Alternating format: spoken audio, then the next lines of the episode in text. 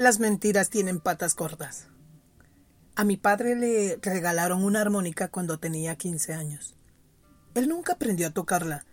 En su casa estaba lleno de libros en francés y alemán, pero él jamás balbuceó una sola palabra en otro idioma. Sin embargo, me decía que hablaba esos idiomas a la perfección y que de niño era el mejor de su clase con ese instrumento. Cuando yo tenía diez años le pedí que me enseñara a tocar la armónica. Me miró a los ojos apagados y presa de la vergüenza y me confesó que no sabía tocarla. Desde entonces solo una pregunta se aloja en mi mente cada vez que pienso en mi padre. ¿Por qué había estado mintiéndome todo ese tiempo? Hace unas semanas me lo contó todo. Cuando mi padre era chico, su madre le decía que ella sabía muchísimas cosas que él no tenía ni siquiera idea de que existían. Cuando él le preguntó, siendo ya mayor, por qué le había mentido, su respuesta fue clara.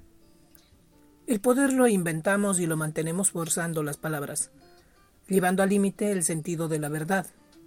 Y él agregó, es decir, creando una realidad donde hagamos ciertas aquellas cosas que en el fondo de nuestra alma sabemos que no lo son.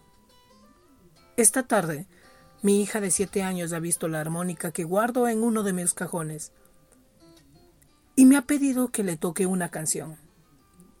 Mientras lo hacía pensaba en mi padre, en lo mucho que se había perdido por no aprender a tocar ese instrumento bellísimo, y sobre todo por haberme mentido. Hace muchos años que no lo veo. Debe tener el pelo del color de la abuela, blanco y rígido. Nada se resiste al paso del tiempo. Por mucho que luchemos contra la verdad, ella siempre tiene la última palabra.